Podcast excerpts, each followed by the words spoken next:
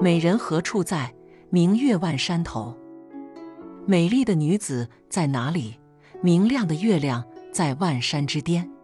刘熙载译盖，诗盖说：绝句于六艺多取风星，故事他体犹以委屈含蓄自然为上。此诗题名有记，却以绘景起兴，借取风体，咏吟入幽入微。美人何处在？美人。指所思慕的友人，借以形容其宜得臧好。设问而不答，非直头不待，与有曾折，期盼之深之切可知。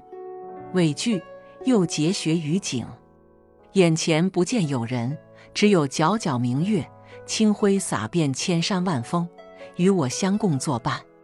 引明月以寄远，内情与外物游，是相思如明月。可望不可攀的想望，又是但愿人长久，千里共婵娟的祝福，两种意境皆共而有之，此造物之界端托喻也。有记是唐代杜牧创作的一首诗词，描绘了壮丽的自然景色和美丽的女子。杜牧八百零三年至八百五十二年，字牧之，号樊川居士，京兆府万年县人。晚唐士大夫与作家，杜牧出身名门望族，祖父是三朝宰相杜佑。二十五岁时进士及制举及第，出任教书郎，先后加入沈传师与牛僧孺的幕府。复受命为监察御史，先后在长安与洛阳任官。为了治疗弟弟杜乙的眼疾，杜牧一度辞职，后来加入崔丹幕下。复受召为史官，也许出于宰相李德裕的排挤，杜牧被外调出任州刺史，历时共七年，终于在李德裕过世后回朝出任员外郎及史官。